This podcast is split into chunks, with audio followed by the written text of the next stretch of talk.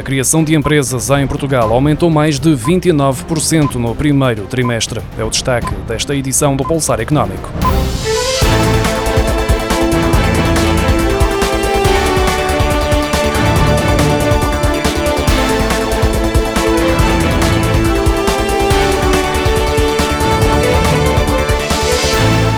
Em março, a criação de empresas em Portugal aumentou de 3.844 constituições em 2021 para 4.272 em 2022, mais 428 novas empresas em comparação com o mesmo período do ano passado. Em termos trimestrais, entre janeiro e março, foi registado um crescimento de 29,2% na criação de novas empresas, com um total de 13.417, de acordo com os dados divulgados esta quinta-feira pela Iberinfarm.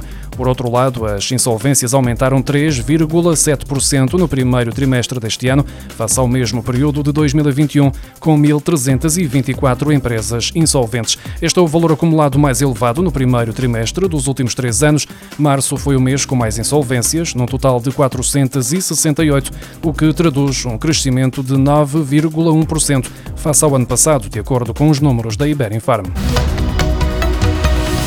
A Comissão Europeia ainda não deu resposta ao pedido de autorização para a redução do IVA nos combustíveis para fazer face à escalada dos preços que tem sido verificada na sequência da guerra na Ucrânia. Entretanto, o governo português vai avançar com uma descida do imposto sobre os produtos petrolíferos equivalente à redução do IVA para 13%, o que equivale a um desconto de 16 cêntimos por litro na componente fiscal.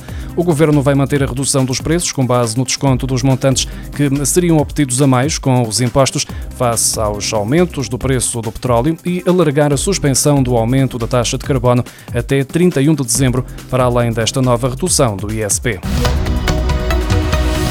O consumo de combustíveis derivados do petróleo na zona euro, como a gasolina, o jet fuel, gás e gasóleo, sofreu quebras significativas devido às restrições da Covid-19 e ainda não regressou aos níveis pré-pandemia, como mostram os dados divulgados esta quinta-feira pelo Eurostat. Em Portugal, o consumo de gás e gasóleo destinado ao transporte, aquecimento e produção teve uma queda acentuada de quase 10% face a 2019, ao passo que em 2021 o consumo foi 5% inferior a 2019, ou seja, ainda ainda abaixo do período pré-pandemia. Neste segmento e novamente face a 2019, o consumo geral da zona euro caiu 7% em 2020, sendo que recuperou em 2021, mas manteve-se 6% abaixo de 2019. Em fevereiro, as vendas a retalho aumentaram 0,3%, tanto na zona euro como na União Europeia, face a janeiro, enquanto na comparação com fevereiro do ano passado, a subida foi de 5% na zona euro e de 5,4% na União Europeia. Portugal registrou a terceira maior subida, quer na variação em relação a janeiro, com um crescimento de 2,3%, quer na comparação com fevereiro de 2021, ao apresentar uma subida de 15,9%, de acordo com os dados divulgados esta quinta-feira pelo Eurostat. O setor dos combustíveis foi o que registrou o maior aumento no volume do comércio a retalho em fevereiro, face ao mês anterior. As vendas neste setor subiram 3,2% na zona euro e 3,9% na União Europeia. Estes dados ainda não refletem a escalada dos preços dos combustíveis verificada desde o início de março devido ao conflito na Ucrânia. A UEFA informou esta quinta-feira que aprovou os regulamentos de licenciamento de clubes e sustentabilidade financeira que limitam os gastos com salários, transferências de jogadores e taxas de empresários a 70% das receitas dos clubes. O novo quadro regulamentar, que foi aprovado pelo Comitê Executivo da UEFA e pretende contribuir para a estabilidade financeira das equipas, entra em vigor a 1 de junho, mas será aplicado de forma gradual ao longo de três anos para permitir que os clubes tenham tempo para se adaptarem. O objetivo objetivo do designado Fair Play financeiro passa por limitar gastos com salários, transferências e taxas de empresários a 70% das receitas dos clubes através de avaliações periódicas, com a UEFA a advertir que as infrações vão resultar em punições financeiras e desportivas.